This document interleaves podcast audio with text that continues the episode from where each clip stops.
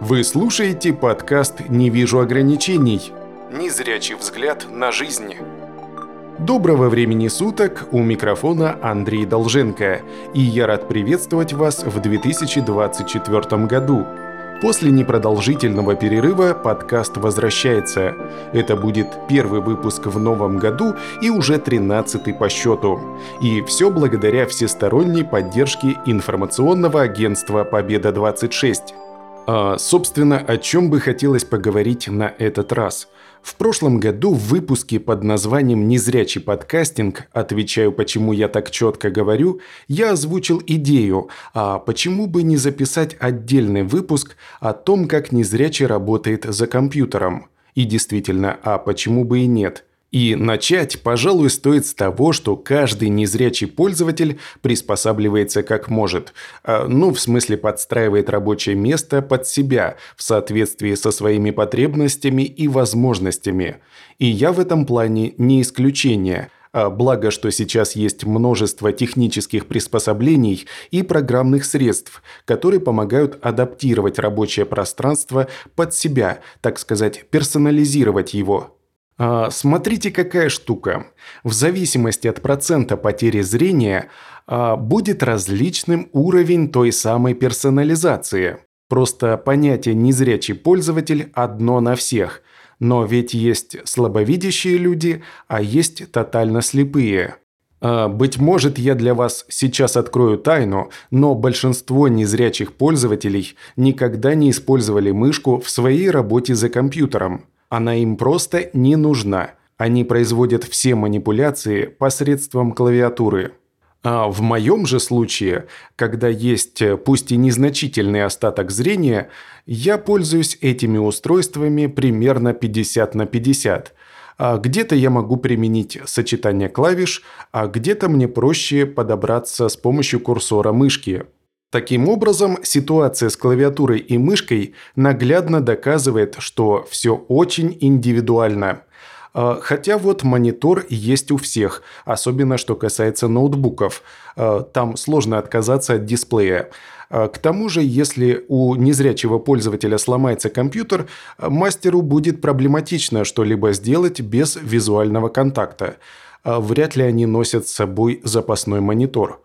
Итак, давайте я на своем примере попробую описать то, как выглядит взаимодействие незрячего пользователя с компьютером. Ну и первое, что вам бросится в глаза, я очень близко сижу к монитору. Дисплей находится буквально в 5 сантиметрах от моего носа. Причем монитор располагается на уровне моего лица. Но мне не приходится к нему наклоняться. А для этого я закрепил монитор на настольном кронштейне. Следующее, что вы можете заметить, я никогда не выдвигаю полку с клавиатурой, которая находится внутри стола. Я печатаю прямо там. Это нужно мне для того, чтобы была возможность как можно ближе придвинуться к столу, а следовательно и к монитору. Там же, по соседству с клавиатурой, находится и мышка. Да, кстати, речь идет о настольном компьютере, но у меня есть и ноутбук – который подключается к этому же монитору, к этой же клавиатуре и мышке. Это стало возможно благодаря КВМ-переключателю. Это такое устройство, которое позволяет подключить несколько компьютеров к одному монитору и одному набору устройств ввода, то есть клавиатуре и мышке. Так что да, странности продолжаются. У меня, как у незрячего пользователя, свои причуды. Я могу нажать кнопку и переключиться с системного блока на ноутбук и обратно. А, только зачем мне это? Лучше не спрашивайте. Не хочу вдаваться в подробности, да и аргументация хромает. Ну что ж, двигаемся дальше. Есть еще одна особенность. Мне для работы обязательно нужны наушники, в крайнем случае колонки, потому что я пользуюсь компьютером с речевым выводом. То есть практически все, что находится на дисплее, мне проговаривается голосом синтезатора речи. За это в системе отвечает программа экранного доступа. Я пользуюсь приложением под названием NVDA. Это аббревиатура – Non-Visual Desktop Access, что можно дословно перевести как «невизуальный доступ к рабочему столу». А вот и пример работы программы экранного доступа. вернее того, что я слышу в процессе работы за компьютером. Начальный экран окно. Поиск окно. Поле поиска редактор пусто. Все приложение список. Решетка группа. Новая вкладка Google Chrome. Панель инструментов. Адресная строка и строка поиска редактор содержит автозаполнение пусто. P. P. O. Не выделить B. И. Не выделить D. A. А 2. 6. 6. Победу 26. Точка. R. U.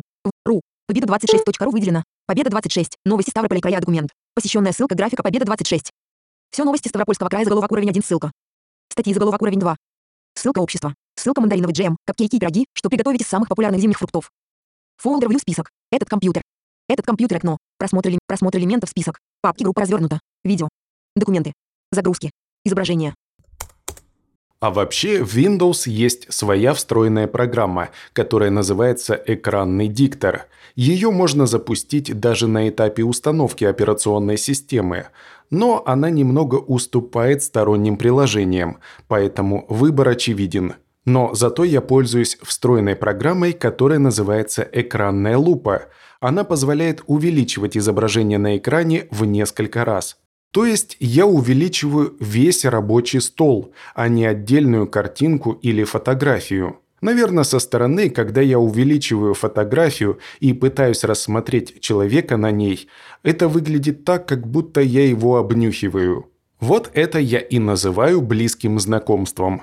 А на деле же многократно увеличенное изображение двигается вслед за курсором мышки, так что никаких трудностей в использовании компьютера у меня не возникает. Тут все, что происходит в системе, мне в ухо озвучивает синтезатор речи. Краем глаза, вернее остатками зрения через экранную лупу, я пытаюсь рассмотреть детали интерфейса, какие-нибудь кнопочки, а, в том числе фотографии и многое другое. А, конечно, это не заменяет мне зрение, но в то же время компенсирует его отсутствие.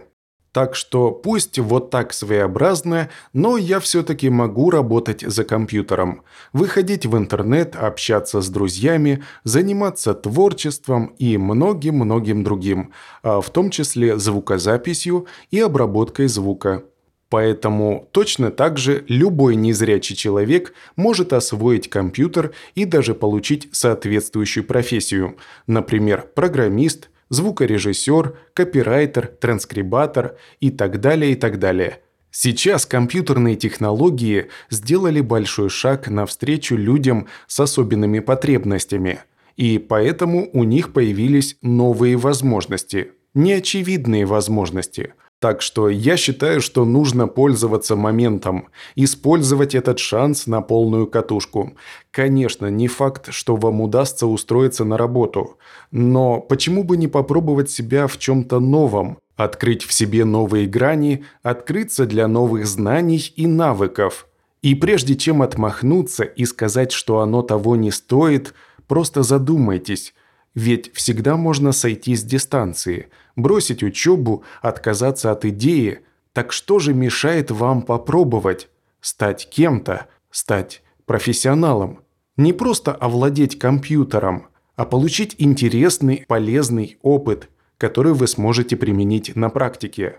Я знаю десятки людей с теми или иными ограничениями по здоровью – и все они нашли себя, они работают, они пределе, и они счастливы. Так что все в ваших руках. Попробуйте. А, что ж, давайте на этой мотивационной ноте закончим.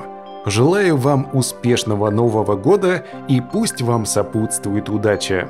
Всего доброго, еще услышимся!